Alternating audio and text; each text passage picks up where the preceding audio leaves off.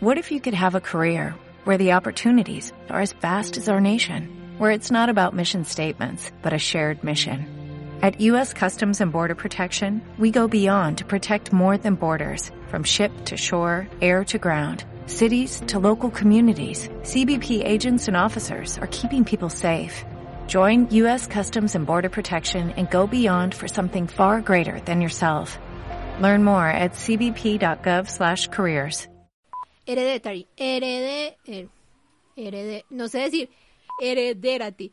Heredera. Herede. Herede. Herederati. Here- Porque no sé decir. Herede. Hereditary. no sé decir. Eh, heredera, hereditary. here- Sí, yo también ahorita lo vi. Yo, eh, heredita- hered- Hereditary. Hereditary. Clearly, the struggle is real. Ugh, you are a snob and a half.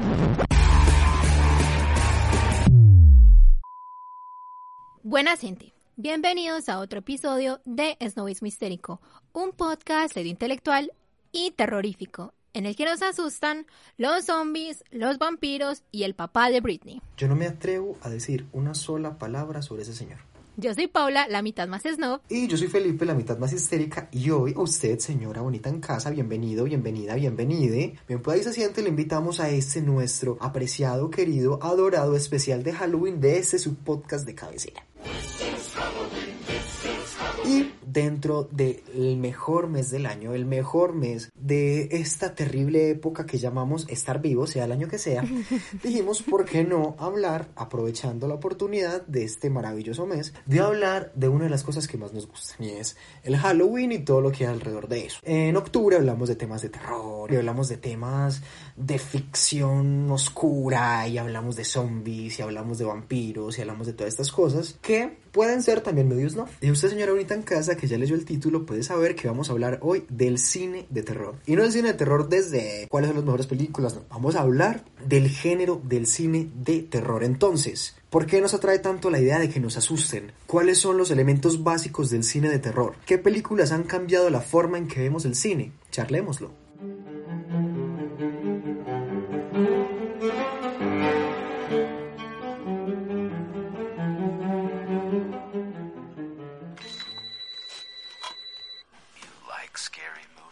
Bueno, el año pasado, en octubre, también hablamos de un par de temas que nos interesaban por el tema de Halloween. Y hoy aprovechamos de juntar todos, prácticamente todos los temas de los que siempre hablamos, en un cóctel en el que podemos sacar todas estas ganas y estas ansias histéricas y absurdas de hablar de todo un género completo de cine. Sabemos que eh, Halloween ha sido un, un tema tan aprovechado por el capitalismo que hasta se ha sacado una franquicia de películas con el mismo nombre de Halloween y creo que desde ahí se ha sacado como una estética y cierto cine de culto que hasta el día de hoy ha tenido como un montón de impacto grandísimo. Incluso tengo entendido que en, las búsquedas de películas en Netflix, una de las principales de las que más se buscan suelen ser películas de terror o series de terror o cosas que tengan que ver con terror. Pero quiero empezar hablando de que a mí me pasa una cosa muy particular con el terror. En general no soy el más fanático ni el más amante al género, pero cuando hay películas de terror que me gustan, no solo me gustan, son películas que me enloquecen. Y que cuando me gustan siento que hay una parte del terror muy específico que creo que como formato funciona muy provechosamente para hablar de temas sociales, para hablar de temas de la actualidad, para hablar de un montón de otras cosas. Pero bueno, Paula, vos sos mucho más cercana al género que yo. Incluso siento, no sé vos qué pensás, que hay un nicho mucho más nerd alrededor de las películas de terror. me encanta que cada vez encuentras más maneras de decirme nerd. Y virgen. A ver. Mm, creo que es algo bastante particular y es algo que estabas diciendo con respecto a las posibilidades que tiene el terror. Sí. Yo siento que como es un género tan relegado, como es un género al que le voltean mucho el hombro, porque no es un género que particularmente amen los críticos de cine. En la historia de los Oscars y mucho han habido cinco películas de terror que la han logrado y es terror, digamos, más thriller que terror dentro del canon típico que conocemos. Sí. O sea, El silencio de los inocentes, Black Swan, Get Out, pero ese, bueno, ese será otro punto aparte. Y creo que precisamente el hecho de que esté tan relegado, como que le abre las posibilidades, porque es que no tiene que pretender nada que no es. Es lo que es. Sí. Y esa es una de las cosas que más me fascina. No tiene miedo de romper con las barreras y los límites de las cosas, porque precisamente emerge de situaciones sociales complejas y miedos emergentes dentro de contextos sociales difíciles. Desde que se creó el cine se ha experimentado con imágenes y suelen ser raritas porque la experimentación nos lleva a lugares raros. Eso, eso, eso es obvio. Sí. Pero la primera película que se hizo referente a este género fue una adaptación, creo que de 1929, de Frankenstein. Ok. Sin embargo, fue un fracaso completo en taquilla. Fueron como 10 años que se quedaron sin hacer películas de este género porque se dieron cuenta pues que a la gente no le interesaba. Sin embargo, paralelamente en Alemania estaba emergiendo el expresionismo alemán, donde tenemos joyas como Nosferatu y el gabinete El doctor del doctor Caligari. Y eso fue súper importante en cuanto a la construcción de lo que veríamos después de todo el cine de terror en Estados Unidos. Sí. ¿Por qué? Porque durante la Gran Depresión, es que me- siempre hablamos, o sea, siempre llegamos Pero cuando estamos hablando de Gran Depresión, estamos hablando de un momento histórico, no de tu vida. I feel like I'm dying inside. Entonces, durante la Gran Depresión sucedió que emergieron nuevamente este montón de miedos que había en la gente de qué vamos a hacer. Y comenzaron a surgir películas de Drácula, de otra vez Frankenstein, El hombre lobo, que eran estas mm, figuras por fuera de la realidad, entre comillas, Sí. sin dejar de tener características muy humanas. Claro. Por ejemplo, mientras estaba sucediendo la Segunda Guerra Mundial, emergieron muchos personajes relacionados que experimentaban como ser excluidos. Sí. Por eso también se dice que generalmente han representado poblaciones racializadas, eh, mujeres, muchos de los directores eran judíos, entonces eso también ayudó como catalizador de todas esas emociones que estaban cargadas sobre ellos y fue un género que progresivamente fue como floreciendo. Pero como también nos pasó con las comedias románticas, sucedió que decae en los momentos en los que hay, digamos, entre comillas, tranquilidad. Por ejemplo, durante la Gran Depresión, que en Estados Unidos el presidente Roosevelt les dice una frase que me parece súper impactante y es, a lo único que hay que temerle es al miedo mismo. Dude. O sea, Sí, y, y sí. tiene absolutamente toda la razón. Obviamente lo está diciendo con otros. Usted quiere mucho a los nazis. Pero creo que sí alcanza a reflejar cómo se pierde toda lógica en momentos de, De ansiedad Sí. y de miedo, exacto. Y creo que no hay, o me, me corregirá si me equivoco, pero creo que no hay un, una emoción que sea más difícil de intelectualizar que el miedo. O sea, vos podés ayudar a esconder una tristeza, una alegría, un asco. El miedo, el miedo es una respuesta física Sí. Es, es muy, sí, es casi irracional. conectada con el cuerpo. Muy, muy poco racional, sí. Entonces, creo que esto pone como a la luz de que en los momentos en los que la humanidad comenzó a, digamos, empezaron estos monstruos a nacer en el cine Sí. y después sucedió la Segunda Guerra Mundial. En ese momento se dieron cuenta que habían cosas más temerosas que estas, estas figuras por fuera de la realidad, los seres humanos. Y a partir de ese momento se comenzó a, entre comillas, hacer más terrenal esos miedos. De cómo no vienen de un espectro, de un fantasma o de un vampiro. No. El miedo viene posiblemente de otros seres humanos. Entonces ahí también se comenzó a gestar otra corriente dentro del, del género de terror. Aquí no, pues como es un género tan extenso, no voy a hacer distinción entre horror, terror, thriller, porque realmente todos están agrupados bajo la misma categoría, pero sabemos que existen diferentes tipos de, de terror. Mm, Yo tengo una teoría. Cuéntame, cuéntame. Eh, cuando estaba revisando, porque medio hice la tarea antes de grabar, y estaba revisando sobre la historia de- del género, en, en la historia del cine, yo siento que el terror en el cine nace como un accidente.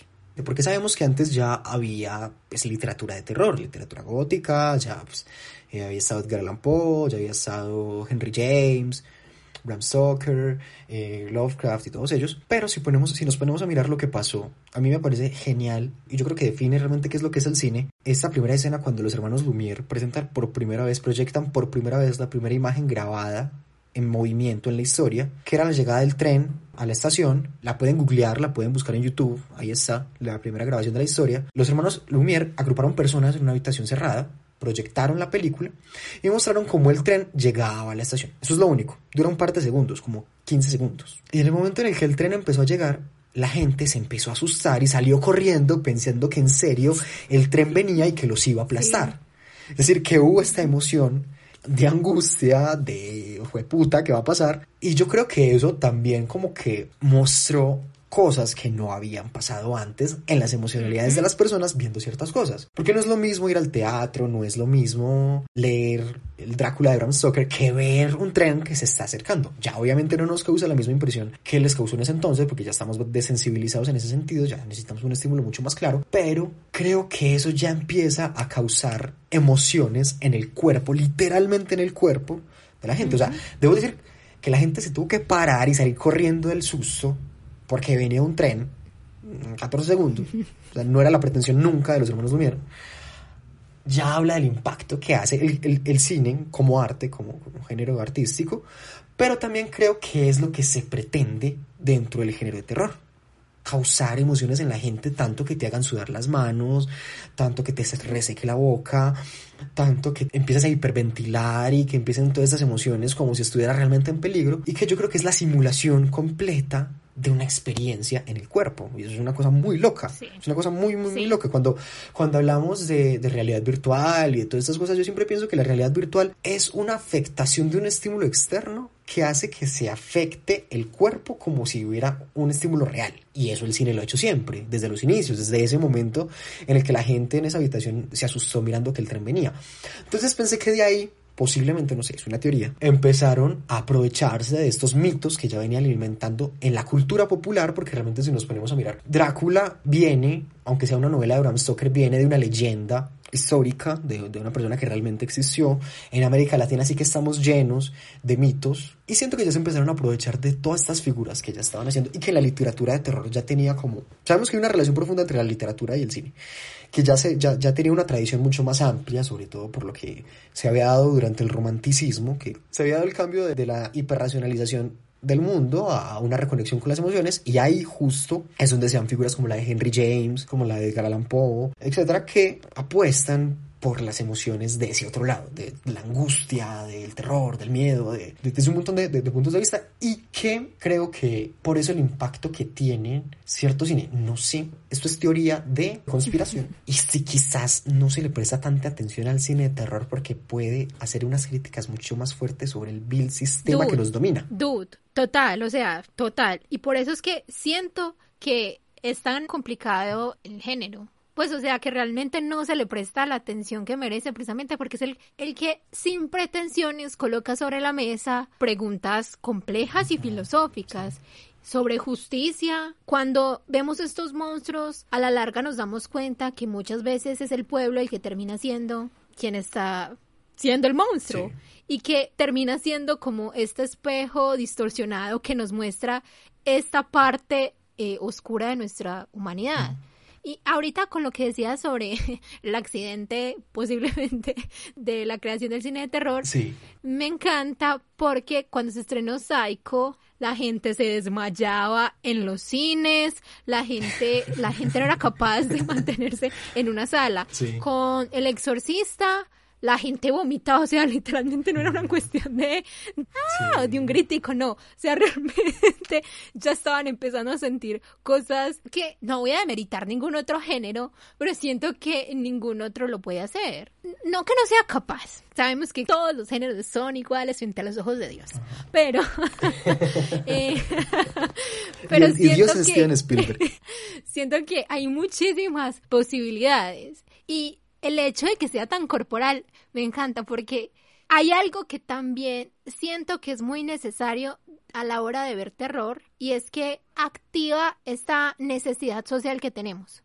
Creo que no se disfruta igual una película de terror solo que en grupo. Y una de las sensaciones que más me gusta especialmente dentro del cine, pues dentro del teatro de cine, son los gritos unísonos de la gente frente a una misma cosa. Sí, Suena sí, todo sí, macabro. Ah, la gente sufriendo. Ay, me encanta, me encanta. Sí, aquí está el problema. Alguien puso el interruptor en malo. Pero siento que, o sea, esa y la comedia con la risa me parecen expresiones muy genuinas del ser humano. Como que te muestran dos polos que a la larga no están tan alejados, porque la comedia también termina siendo un género que, al que le echan mucho la arenita y la espalda. Y justo creo que son estos los que traen a la luz estas problemáticas que se suelen esconder y que los dramas muy pomposamente tratan de colocar y finalmente no terminan dando en el clavo precisamente porque están ocupados frente a los serios que son. Y que siento que puede llegar menos a lo popular, o sea, a una gran cantidad de gente, porque muchas veces películas como por ejemplo La lista de Schindler, la, obra maestra de Steven Spielberg, que es un película, lo que es una película blanco y negro de tres horas, de que te están diciendo en la cara que es contra los nazis, es una película que amo. De pronto no llama tanto la atención a la gente como decir una película que es una película que me enloquece y que cuando estabas hablando no dejaba de pensar en ella. Yo dije, parce, sí, sí, sí. ¿Y qué me pasó cuando la vi? Y es esta película de George A. Romero que es La Noche de, los Muertos Vivientes. Ah. que es una cosa loca, es cine independiente, pero de una como que notas que es la película que prácticamente marca eh, todo lo que en adelante se venía haciendo con el cine de zombies y que se siguió haciendo sobre el cine de zombies, pero que es una cosa muy loca, es una cosa que es que aquí hay una cosa mucho más profunda, es una cosa que va más allá de un montón de manes y de viejas caminando, pues como si nos pudieran caminar y, eh, tiesos y queriendo comer cerebros, no, no, no, no, no, no, no ese, tipo de películas de pronto pueden tener un impacto mucho más fuerte porque no solamente desde la lástima, sino desde que el cuerpo te dice, porque eso es lo que causa la angustia de, oiga, muévase, oiga, muévase, oiga. Porque el drama normalmente, la emoción que causa es que te da tristeza y te hace llorar, mientras que el terror te da angustia, te, te... Te pone alerta, que es lo más importante. Sí, y que siento que también él ha pasado con el cine de terror como con todos los géneros, obviamente, que ha tenido un montón de evoluciones muy particulares y muy, muy, muy, muy interesantes. Que al cine de terror, aunque se le reconoce pues todo lo que significa y todo lo que tiene, y ya que vos dijiste que íbamos a meter el suspenso y el thriller también dentro del terror, yo creo que es imposible, nadie, ninguna persona que tengan conocimiento, digamos, de la historia del cine o que haya visto como gran cantidad de películas, puede sacar en ningún momento de la historia del cine un director como Alfred Hitchcock. Hitchcock es el alfa y el omega del cine. O sea, Hitchcock prácticamente se inventó las reglas de cómo una película se tiene que hacer. Hitchcock prácticamente hizo casi todos los géneros, pero el género con el que se quedó fue con el thriller, porque eso tenía un impacto gigante en las personas. Y lo que vos decías con, con, psicosis, psicosis también marca una cosa muy, muy, muy tesa en la forma en la que se entiende el cómo hacer cine. Hitchcock da los elementos de silencio, de música, de ritmo, de fotografía, exacto, de un montón de cosas que hace que incluso las comedias se alimenten de eso. Y hay una cosa con el humor, y es que el humor depende de soltar un chiste, dar un tiempo y dar el remate. Y realmente eso es lo que hace también el cine de terror. Te da un estímulo, te da la espera y te da un remate. Que puede ser una puerta que se abre, que puede ser un monstruo que aparece, que puede ser encontrar un personaje muerto, que puede ser un montón de cosas y que siento que también de ahí se ha alimentado un montón cómo hacemos, cómo entendemos y cómo vemos el cine. Y que incluso, mira que me parece muy interesante lo que vos decías ahorita de la experimentación, porque el expresionismo alemán que fue tan importante a la hora de la experimentación estética en el cine, de no pretender mostrarlo todo en la realidad concreta, sino como jugar con los escenarios y jugar con las imágenes y con la ropa y con todo eso, yo creo que está más que claro y que es una redundancia decir que está en el gabinete del doctor Caligari. ¿A quién en esa época se le ocurre filmar algo así? Eh, los fondos están pintados, que es una figura mucho más grande que el fondo en, algunos momentos, todo a blanco y negro, y que da una sensación gótica y que también construyen el escenario de lo que creemos que es el terror. Me parece muy importante eso que dices porque, de hecho, como el terror nunca ha sido un género predilecto, ha sucedido que los directores de terror han tenido que ser súper creativos a la hora de generar una buena película. O sea, realmente les toca rebuscársela. O sea, la forma en la que se han creado películas maravillosas es a partir de, de esa, sí, del rebusque. De, bueno, tengo tanto dinero, ¿qué hago con esto que tengo? Sí, puede que los efectos especiales no sean los mejores, pero a la larga ha contribuido a que, por ejemplo, eso que mencionas, con los escenarios pintados, con las luces, como no tenían dinero para tener un buen estudio y crear estas películas, se creó esta idea de que jugaran con las sombras. Y eso es algo que pese que con el tiempo se ha ido cambiando, se conserva aún esa esencia de cómo es la oscuridad lo que determina el canon de estas películas. O incluso el juego de las cámaras. El proyecto de la bruja de Blair, es, o sea, eso prácticamente valió nada porque fue a punta de cámaras normales que tiene la gente en su vida cotidiana y grabarlos desde el punto de vista de, los personajes. Entonces todo se ve súper caótico, todo se ve súper natural y eso ha contribuido, aunque sean elementos sobrenaturales, que estén como cimentados en la realidad lo cual me parece súper brutal porque es como que elimina esa barrera entre la ficción y la realidad. Creo que es algo que es maravilloso que hace el terror y es como sacarte de tu cuerpo, sacudirte, tirarte a un montón de pesadillas y nuevamente devolverte a tu cuerpo todo dañadito. Hay una cosa que pienso con eso que decís y con lo que hablábamos ahorita de, de cómo el terror como género se presta mucho para la metaforización y para hablar de otros temas de forma un poco más ambiguas y que de pronto tocan mucho más las fibras de la gente. Y pensaba que justo llega a un punto muy particular que también ya lo hemos mencionado, que es la angustia y que son las emociones, pero que no puedo dejar de pensar en Freud y en la idea que Freud configuraba sobre la fobia.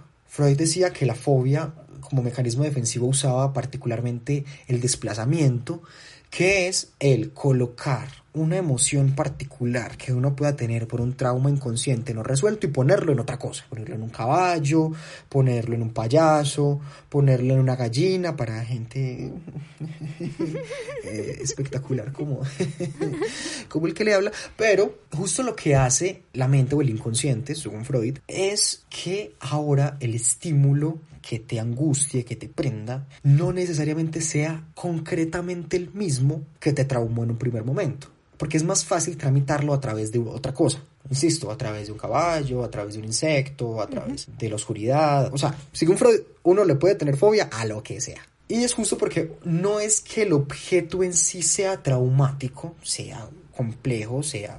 O sea, ¿qué te puede hacer un insecto? ¿Qué te puede hacer un, un payaso? Por favor. Sino no hablemos que si hay mucho que te puede hacer un payaso. Pregúntale a Stephen King. No, duermo. Payaso, me come.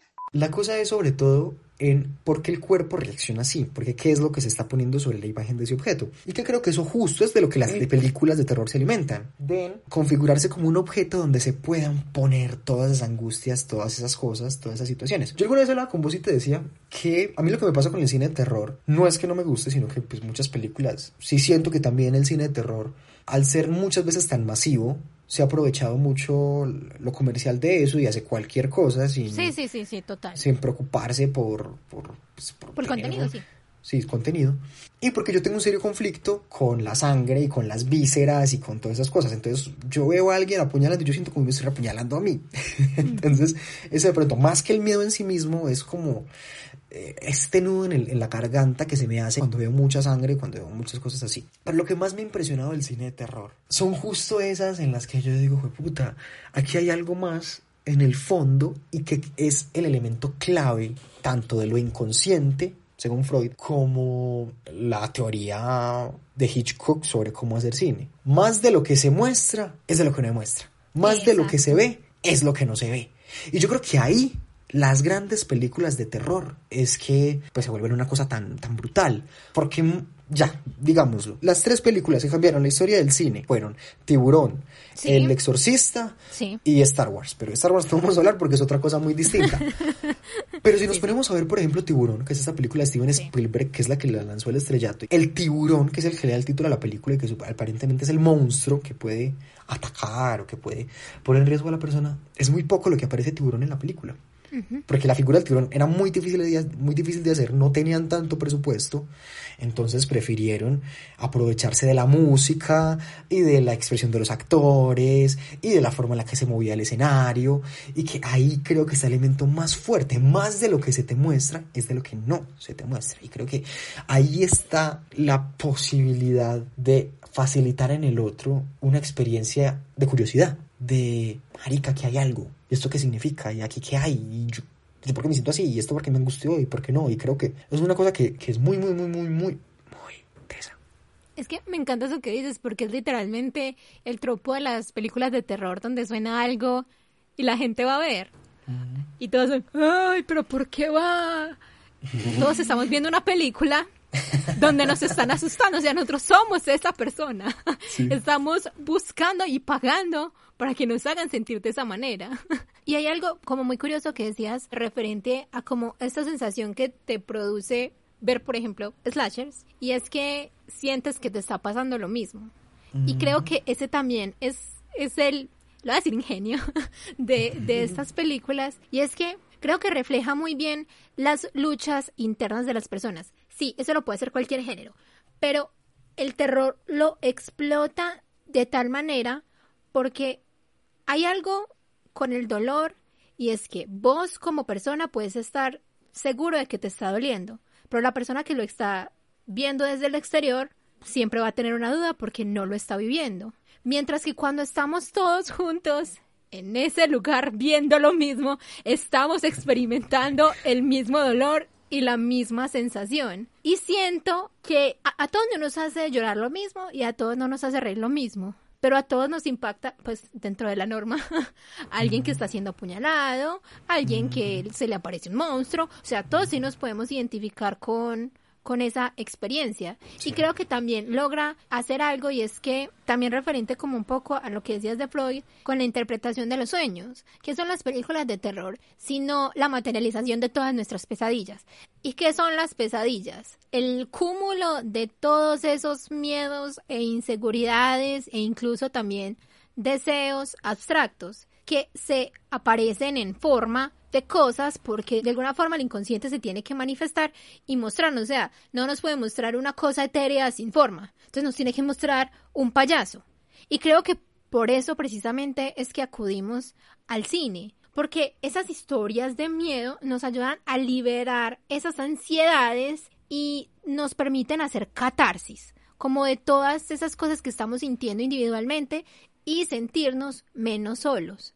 Porque en el momento en el que todos gritamos sobre lo mismo, significa que de alguna forma todos estamos estamos juntos en esto. Suena súper cliché, pero de alguna forma es cierto. Y, y también nos ayudan como a apagar esas emociones agresivas que inevitablemente tenemos también nosotros dentro de nosotros mismos y que finalmente son estas historias las que nos permiten también darle como un cierre porque muchas veces el monstruo o el asesino o lo que sea no es el que gana, sino que siempre hay alguien que al final termina haciéndole frente como a esas dificultades. Entonces como esa parte insegura de nosotros que nos hace sentir que sí es posible pelear frente a eso desconocido, a eso que no vemos. Sí, es como la relajación tras la tensión. Es como cuando uno tiene una rasquiña y siente que la tiene que rascar y no puede, pero en el momento en el que lo hace se siente como la cosa más satisfactoria Sí, del sí, sí, universo. sí. Entonces creo que como el terror nace de todas estas cosas que tenemos enclaustradas en nosotros, hay algo que sucede particularmente en los 60 no es casual que esté Psycho, no es casual que esté The Night of the Living Dead y no es casual que está The Rosemary's Baby, porque en ese momento estalla todo lo relacionado con los derechos humanos, tanto de personas negras como de mujeres. contracultura. Y la contracultura, exacto. Todo, esto, pues, todo este movimiento que se generó en ese momento y comenzamos a ver historias diferentes. Quiero decir algo que siempre decimos, pero es que es muy problemático en a cualquier de cosa que capitalismo, a hablar de capitalismo. O sea, no, no, todavía no. Voy a sacarla del género. va, va, a todo. si vemos los directores de cine en este género, suele suceder que el 90% son hombres blancos y el 10% son personas negras y mujeres, que son genios, sí. O sea, aquí nadie no se le va a demeritar las capacidades que han tenido George Carpenter, eh, Cronenberg, eh, Hitchcock. Hitchcock, Kubrick, eh, George A. Romero, o sea, toda esta Brian De gente Palma. maravillosos. Pero creo que también el hecho de que hayan sido hombres los que han dirigido estas películas también ha generado estos tropos tal vez no muy amigables con las personas negras y con las mujeres. Y creo que fue algo que explotó particularmente en los ochentas con el género del slasher, que cuando se creó es característico que sean jóvenes que están teniendo sexo, Sí. porque pecado, entonces tienen que ser castigados por ese asunto. Sí. Y por alguna razón las mujeres suelen ser castigadas peores y las personas negras también suelen sufrir primero. O sea que estás queriendo decir que Michael Myers es Jesucristo. ¿Qué qué? Porque los tiene que castigar por pecar. ya, ya te. Y suele suceder mucho. O sea, está Jason, está Michael Myers, que mata niñeras porque dentro de el imaginario social las niñeras dejan de cuidar a los niños para tener sexo con sus novios. Es, está como esta idea maluca de que de alguna manera las mujeres que disfrutan de su sexualidad deben ser castigadas y por algún motivo también las personas negras suelen también como ocupar un lugar de poco valor y por eso son personajes que no suelen durar tanto hasta el final. Entonces creo que es problemático y ahorita hablaremos pues de Jordan Peele, pero creo que es importante colocarlo también sobre la mesa porque si bien en los 60 eh, explotó un poco esta idea, por ejemplo, con Rosemary's Baby, en la que se hablaba de cómo, o sea, era una metáfora de la mujer domesticada, la mujer que debe seguir como las órdenes de su marido y como todo este viaje en el que nos llevan. ¿Qué pasó? Que Rosemary's Baby es mi película de terror favorita. No la amo, o sea, yo aquí, no, antes estoy diciendo que es súper buena porque Ah, porque es una crítica. precisamente, es una crítica, Ya, exacto. ya. Ay, y respiré. sí, por eso digo, o sea, las mencioné Ah. a The Night That the Living Dead y Rosemary's Baby porque expresa precisamente esa inconformidad social. Y The Night of the Living Dead es una metáfora de las minorías racializadas en Estados Mm, Unidos. Pero es problemático porque lo hizo un hombre blanco. O sea, no era tampoco su lugar. Es muy buena Y es incluyente. Yo siento que es una película muy incluyente para la época, sobre todo. Yo aquí no voy a negar que es súper importante, pero cuando uno se pone a ver en retrospectiva cuántas personas hay negras y cuántas mujeres hay sobre este género, se vuelve problemático, pues porque la crítica se supone que debe corresponderle a las personas que están siendo oprimidas, que igual no quiero como demeritar el- lo que causaron, porque de hecho pues fueron esas películas lo que animaron a otros creadores a hacer cosas maravillosas como Get Out o como Roll o como eh, Jennifer's Body, pero como que quería colocar las dos, las dos caras, que sí fueron fundamentales, pero también entender hasta qué punto esa, esa progresividad también está un poquito enmascarada en, en el privilegio. Yo tengo pregunta, pregunta, pregunta. Pues vos hablas de eso mu- mucho más que yo. ¿Hay alguna gran película de terror hecha por una mujer? Pet Samantari la, la dirigió una mujer. Ah, Eh, genial. Row, una película, creo que, no me acuerdo si es francesa, es súper reciente, que es sobre una chica que es vegetariana y por algún motivo la obligan a comer carne y se vuelve eh, caníbal. Y es una metáfora sobre la experimentación sexual y el miedo a tener sexo por primera vez. Ok. Entonces- Genial. Creo que, nuevamente, cuando se incluyen voces diferentes a las que estamos acostumbrados a escuchar, alcanzamos a encontrar otros matices que tal vez no sean tan fáciles de conseguir cuando, pues, cuando tenemos la misma mirada siempre.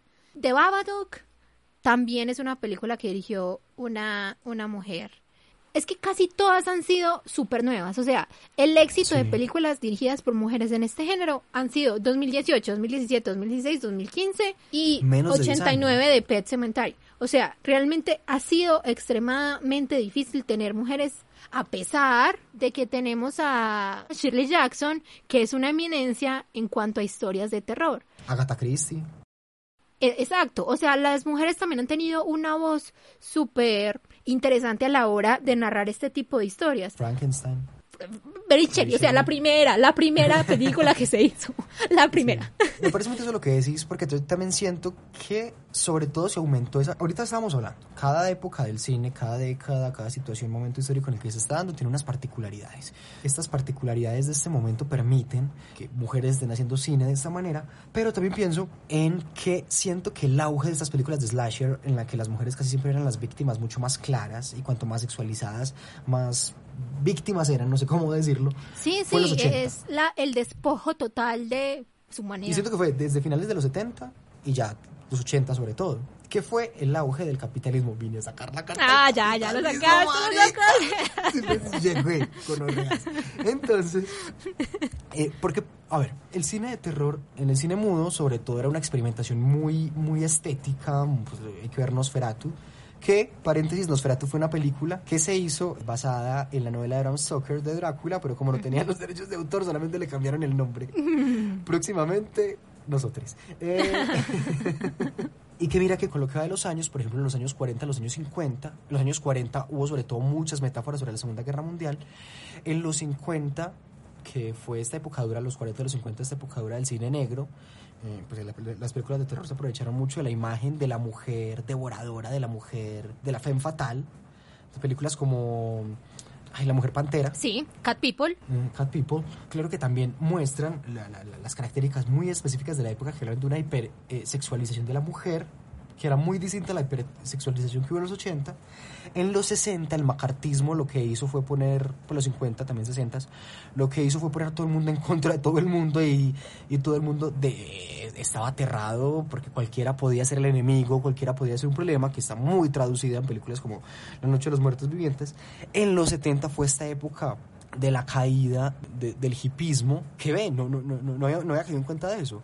Ya que hablamos del bebé Rosemary, eh, pasó una cosa y es que un año después, y no estoy mal, no sé cuánto tiempo después, después de haber hecho esa película, asesinan a Sharon Tate, la que hasta entonces había sido la esposa de, Roma- de Roman Polanski, y que dicen que mu- muchos eh, historiadores, pues no sé si serán historiadores, pero muchos expertos dicen que ese se, se pone como el fin del auge del hipismo, porque fue la decepción como también del movimiento, y que justo ahí también ya las películas de terror se van a ese otro lado. Entonces lo que ya hacía Tiburón y lo que hacía El Exorcista y lo que hacía Carrie eran películas mucho más gráficas, mucho más hacia los, los efectos gráficos, mucho más a, a- a lo físico, a la música. En los 80 fue el auge de los slashers y en los 90, finales de los 90, siento que el proyecto de La Bruja de Blair llegó a cambiarlo todo a cambiarlo todo y hacer películas mucho más, entre comillas, realistas y que tenían como una intención de jugar con las emociones desde lo que aparentemente sí puede hacernos daño. Entonces se empiezan a tomar momentos supuestamente históricos, es lo que se hizo con El Conjuro, con cosas que pare- aparentemente a todos nos puede pasar, películas como Actividad Paranormal, etcétera, que creo que se aprovechó mucho de estas situaciones. Y que bueno, el capitalismo también se ha aprovechado de eso para vendernos una idea de sociedad, para vendernos una idea de moralidad, para vendernos un montón de, de cuestiones, además del patriarcado, pues que también ha sido el que ha dominado, como estabas diciendo vos, el cine de terror. Creo que sigue alimentando, o ha, o ha venido alimentando, porque creo que últimamente sí han, se han venido cambiando las cosas, por, por ejemplo, lo que ha hecho Jordan Peele, o lo que vos estabas mencionando de estas mujeres que hacían todas estas películas de terror. Hay una película que se llama Shaun of the Dead, que salió creo que en el 2004, que es una combinación entre comedia y terror. Y está súper directamente inspirada en The Night of the Living Dead. Y es brutal porque aquí sí es una crítica directa al capitalismo. Cuando explota como el virus, la gente no se da cuenta que hay otra gente infectada porque estamos tan acostumbrados a vivir nuestra vida monótona capitalista en la que hombros caídos, cabeza baja y bien lo mío, no se dan cuenta que están convertidos en zombies porque todos ya somos zombies. Entonces eso es súper brutal porque con una imagen son capaces de transmitirte esa sensación sin tomarse en serio. Vení, yo tengo una pregunta. Vos que has sido más cercana al género, ¿tenés de pronto alguna película del cine de terror que te llame particularmente la atención? No me pongas a hacer esto. Una que me gusta mucho es Scream, porque es una sátira precisamente de todos esos tropos y todos esos clichés que se armaron alrededor del género en toda la historia. Y me parece brutal porque aunque también te coloca de frente las reglas de nunca tenga sexo, nunca vaya solo a un lugar, nunca nos separemos, las rompe y se vuelve algo super meta, super Inception, en la que es una película de terror en la que están hablando de cosas de terror constantemente. Entonces es algo súper brutal y que eventualmente dio la maravillosa Scary Movie. Entonces eso ya de por sí es un 20 de 10. Get Out, Get Out que me parece súper, súper brutal porque también es una manera de jugar con los clichés y conceptos del género, retomándolos para hacer una crítica social. Y lo que me parece más brutal es que la haya hecho Jordan Peele, que es un escritor y actor de comedia. Y eso le da también como un, un spice, algo extra a la película. No sabía que era escritor de comedia. E- Es el del meme de la persona que está sudando Que un está montón. sudando mucho. Ay, sí, sí, Sí, sí. es sí, Jordan sí. Peele. Cuando yo vi Oz, justo decía, parce, este, es- este humor está muy bien hecho. Me parece un... Y creo que son dos géneros que han coqueteado mucho entre ellos. Como que, como que sabe que se desean. No, es que, es que por eso digo, me parece brutal, porque es que él los une perfectamente. Incluso él tenía un programa de sketch que se llamaba Key and Peele y se notaba ahí también el amor que le tenía a las películas de terror, porque también tenía, hay uno súper chistoso que es sobre caen los zombies y los zombies son racistas. Entonces, a pesar de que son zombies, le tienen miedo a las personas negras. Me encanta. Y es algo duro, crítico Sí. y a la vez es algo chistoso, que es algo que se replica en Oz y en Get Out, Sí. que a pesar de que humor, por ejemplo, ay no, cuando matan a una persona, no voy a decir a quién, y que se cae Alexa y dice Alexa call the Sí, police y empieza a sonar encanta. the police. Fo- empieza a sonar Eso- Fuck the Police. Ah, fuck the police, fuck Sí, the police. es una cosa loquísima. sí. Y es que antes estaban matando a gente blanca escuchando a The Beach Boys. Después llegan los negros y ponen fuck the police. Es una cosa No, eso es brutalísima, una cosa- no, brutalísima. No, no, es que es una cosa brutal. O sea, mira, Oz es una crítica a la distribución social en Estados Unidos. O sea, es específicamente sobre Estados Unidos. Y como no todos tienen las mismas posibilidades.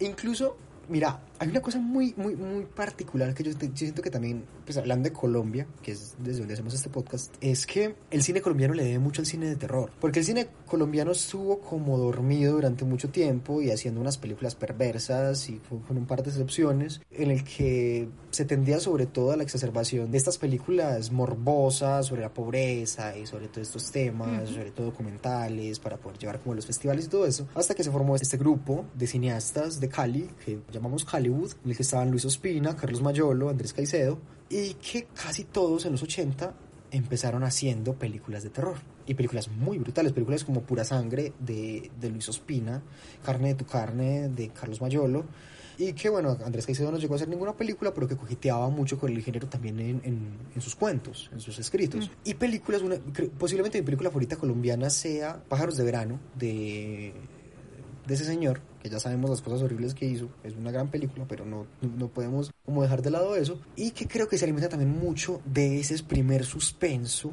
de lo muy colombiano y cómo nos puede asustar. Porque hay una cosa muy particular con el terror y es que como que se nos enseñó que el terror se hace en unas condiciones muy específicas. Entonces en castillos góticos, en casas abandonadas, en casas casi siempre que aparentan un clima frío y un clima En manicomios. complejo, un manicomio. Y que incluso aquí en Colombia, Álvaro Mutis, el escritor, después de una conversación con Luis Buñuel, el director de cine, le dijo, Marica, ¿a qué podemos hacer un gótico, un gótico tropical? y a que podemos jugar con el género desde otro lado distinto que no son los castillos y las casas abandonadas, sino una finca en un territorio colombiano, por ejemplo. Y ahí, ahí nació la mansión de Araucaima. Y es lo que estábamos hablando ahorita. El género cuando se lo permite da una posibilidad de experimentación impresionante pues, de hablar de la mansión de Araucaima, de lo que hizo en la literatura y lo que hizo en el cine, de lo que hacen películas como Suspiria de Darío Argento, que ese juego con las luces, ese juego con, con el escenario, que es lo mismo que decíamos que hacía el gabinete del doctor Caligari 40, 50 años antes, es una cosa también tesísima, y que cuando el género se lo permite puede tener un lenguaje muy propio. Y que yo creo que eso se traduce, por ejemplo, en series como Stranger Things. Yo creo que Stranger Things es un gran homenaje. Es una obviedad decir esto, pero es un gran homenaje a las películas de terror de los 80 y que muestran, pues hablando de tropos y de todas estas cosas, que el género ha tomado también una voz muy particular y un lenguaje, sobre todo un lenguaje cinematográfico muy particular, que permite una cantidad de cosas bacanísimas, si se lo permite, o quedarse en lugares comunes.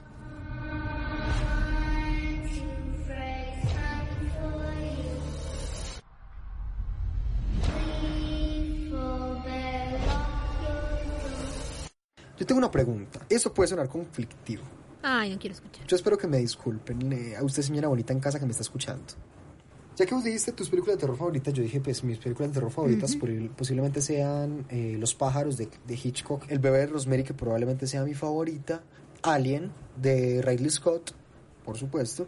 Ay, espera, yo también se me olvidó decir. eh, Pesadilla en Elm Street también me encanta demasiado porque, o sea, es Freud. y tenemos a Johnny Depp en un crop top siendo Ajá. succionado por su cama mientras sale una un montón de sangre que corre todo el cuarto. O sea, mi, mi fantasía.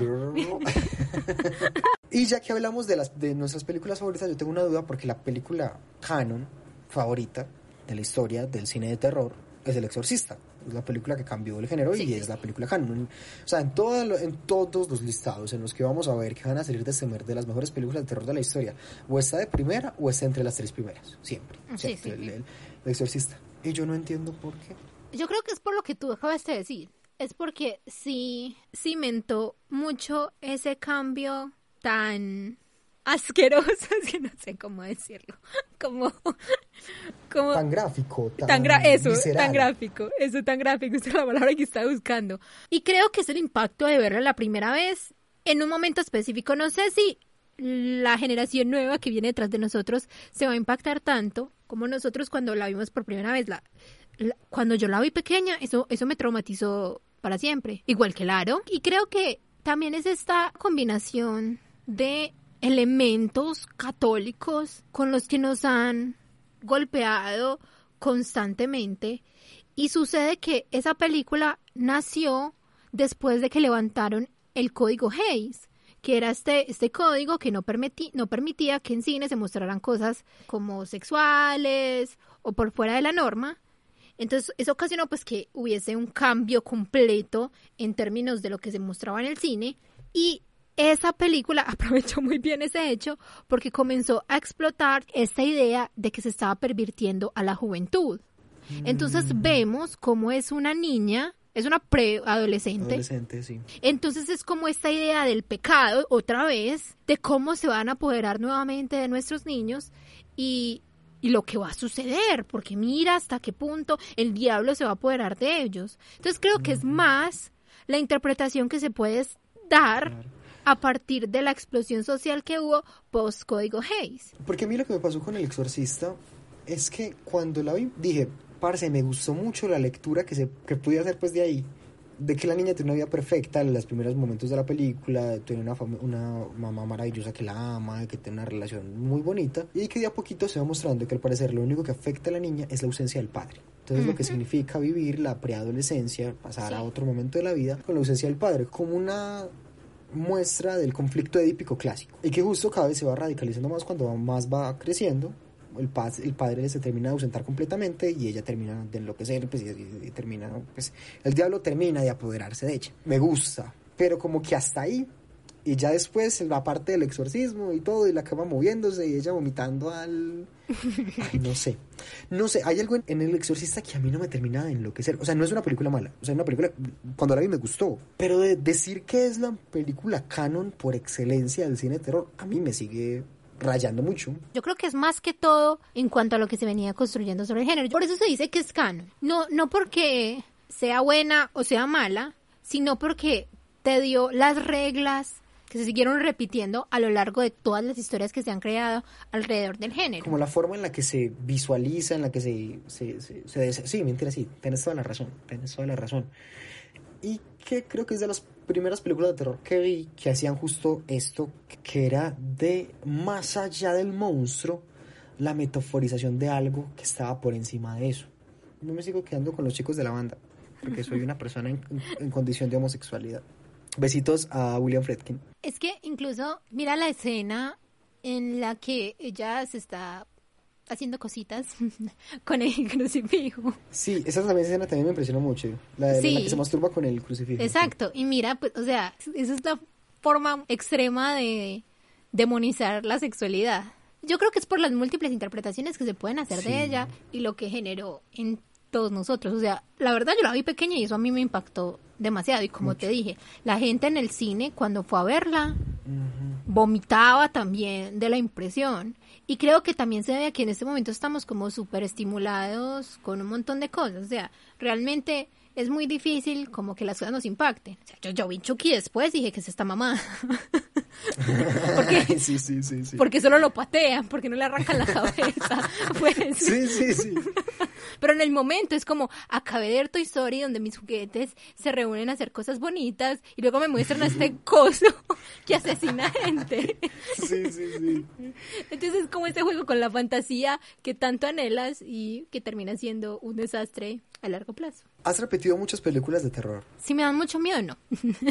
Así sean muy buenas, no. A mí las que me gusta repetirme son las que son, podría decirse entre comillas malas, pues porque ese es su propósito, o sea que no pretenden ser obras de arte. Entonces, por ejemplo, Scream me la veo por ahí cuatro veces al año. Elm Street también me la veo por ahí cuatro veces al año. Son disfrutables. O sea, y incluso también manejan esta cosa del humor que tanto me gusta. Es como un buen balance dentro de ellas.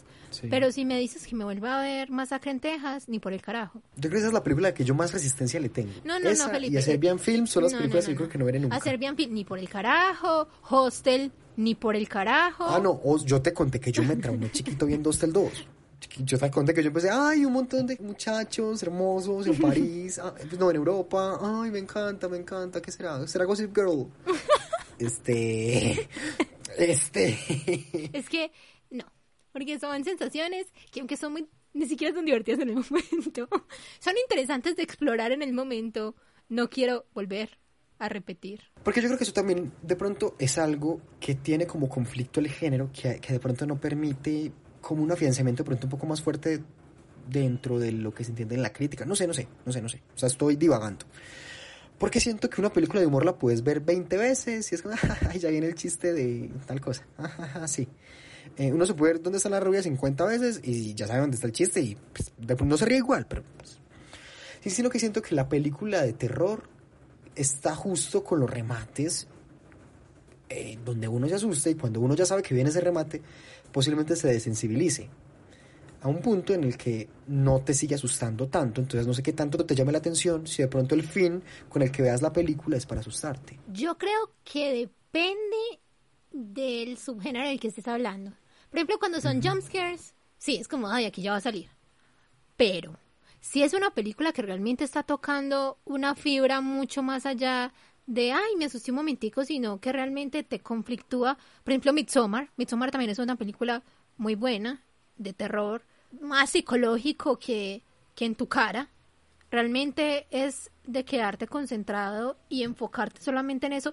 Y las sensaciones que te produce son tan incómodas, o sea, son, son horribles. Esa sensación no se te va a quitar así la veas cuatro veces.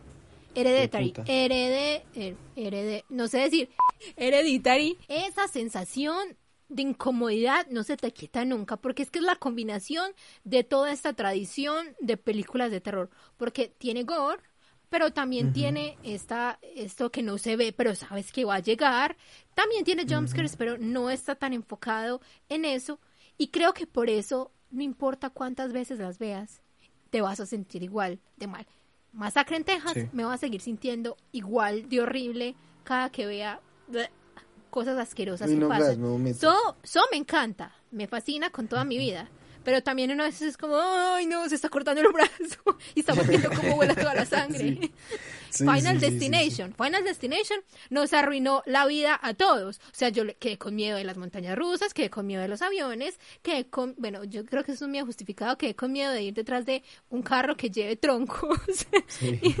y, creo que por eso me gustan tanto las películas de terror, es porque te- realmente te las llevas a tu casa. O sea, la película de terror no acaba en el momento en que dicen The End. Sueñas con eso, por eso mucha gente después de ver una película de terror tiene que poner Disney, porque realmente eso se queda contigo.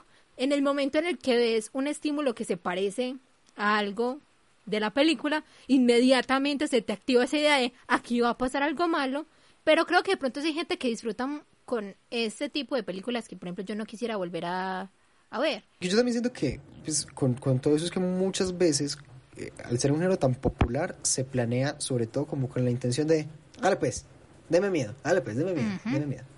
más de mirarla de otro lado, como, el, com- como la comedia. Hágame reír, hágame reír, hágame reír, hágame reír, hágame reír. Incluso está viendo que una de las últimas series que a mí me voló la cabeza, La maldición de Hill House, porque justo más allá del miedo, que incluso no, no, no, no me dio particular miedo, el formato permitía una introyección tan profunda en la psicología de los personajes. Y unas cosas tan fuertes, en, porque te, te adentras mucho, mucho, mucho, mucho en los miedos que siente cada uno.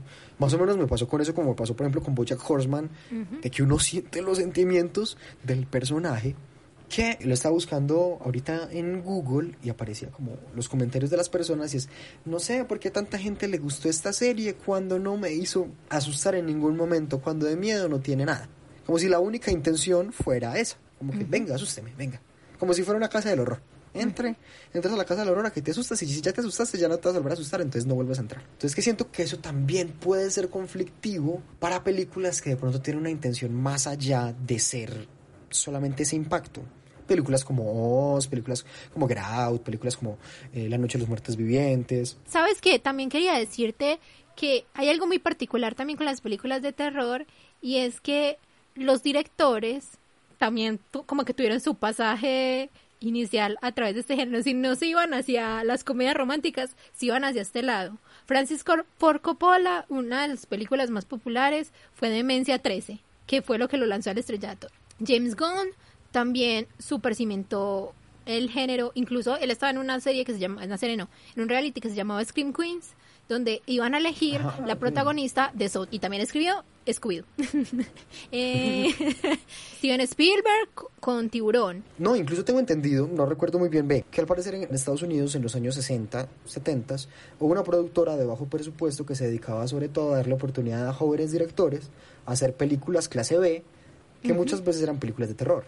Y justo ahí empezó Francis Ford Coppola, Scorsese, Spielberg, eh, todos ellos. Y creo que eso también da cuenta de cómo el terror les, les permitió crecer creativamente.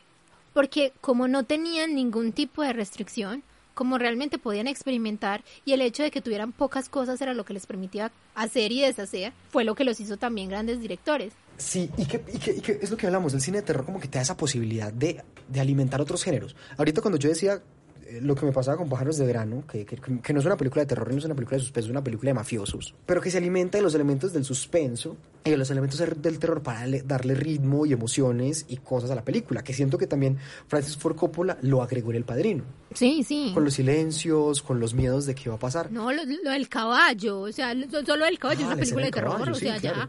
Sí, total. Pero este final de la misteriosa puerta que se cierra y que hay unos hombres adentro que van a estar hablando de cosas. Don't ask me Eh, about my business. Sí, exacto, exacto, exacto. Como que te dejan con el suspenso de "Mm, qué pasará.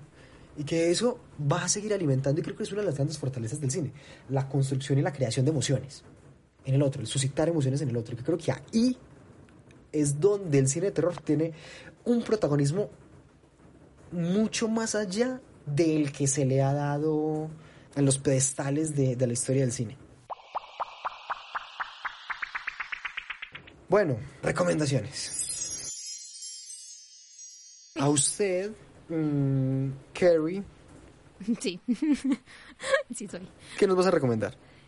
Yo les quiero recomendar un libro de uno de los mejores escritores, Edgar Allan Papi Poe, Narraciones Extraordinarias. En este libro se recopilan varios de los cuentos de Edgar Allan Poe, en el que está El gato negro, El corazón del ator, Los asesinatos de la Rue Morgue, que fue el cuento que inspiró a la creación de Sherlock Holmes, está el cuervo, está el escarabajo de oro, que todos estos cuentos exploran diferentes tipos de terror y diferentes aspectos del ser humano a través de su oscuridad. Lo cual es extremadamente brutal porque logra transmitirte un montón de emociones en muy poquitas palabras. Y que básicamente estos cuentos también cimentaron todo lo que eventualmente Todo, conoceríamos como el género de terror Todo, y que sí. también Lovecraft eh, agarró para él crear todo su imperio. Entonces, creo que es imposible hablar de terror sin Edgar Allan Poe. Entonces, por favor, léanlo. Son súper disfrutables. O sea, se puede leer uno y después a los ocho días leerse otro. Pero por favor, léanlo. Leatherface. ¿Qué nos vas a recomendar el día de hoy? ¿Ese es el de Masacre en Texas? Sí. Oh, tierna. es lo más lindo que me has dicho. Oh. Bueno, yo quiero recomendar, ya que está hablando del gótico tropical y de otras formas de hacer el terror, quiero recomendar una película colombiana de 1983, dirigida, ya ahorita la mencioné, por el enorme, el maravilloso Carlos Mayolo, es una película loquísima que se llama Carne de tu carne. Please don't. Es una película que no tiene cabeza ni pies, eso es... No, hay muchas cabezas y muchos pies, uno no sabe qué putas está pasando de la nada, uno siente que entró en una dimensión desconocida en su propio país y que se podía hacer una cosa así. Es una película surrealista, pero de terror, pero es muy impactante, es muy fuerte, hay una crítica muy fuerte a la, a la, política colombiana, se sitúa en la dictadura de Rojas Pinilla en los años 50. Es una película brutalísima, es una película que uno como cinéfilo colombiano no puede dejar de verla. Carne de tu carne, Carlos Mayolo. Bueno, muchas gracias por escucharnos si llegaron hasta acá. Les agradecemos que nos escriban a través de nuestras redes sociales, que son Twitter e Instagram, las que estamos como arroba estoísmo H. Recibimos besos, insultos. Cuéntenos cuál es su película favorita de terror, cuál es la película que más le gusta ver en Halloween. Eh, ¿Está de acuerdo con lo que dijimos? ¿No está de acuerdo? ¿Le parece que hay algún énfasis importante que hablar? ¿Cuál es la película que realmente marcó? ¿Le gusta el exorcista? ¿No le gusta el exorcista? Cuéntenos de qué más le gustaría que habláramos. Y bueno, nos escuchamos a la próxima. Bye. En Sherwin Williams somos tu compa, tu pana, tu socio, pero sobre todo somos tu aliado, con más de 6.000 representantes para atenderte en tu idioma y beneficios para contratistas que encontrarás en aliadopro.com. En Sherwin Williams somos el aliado del PRO.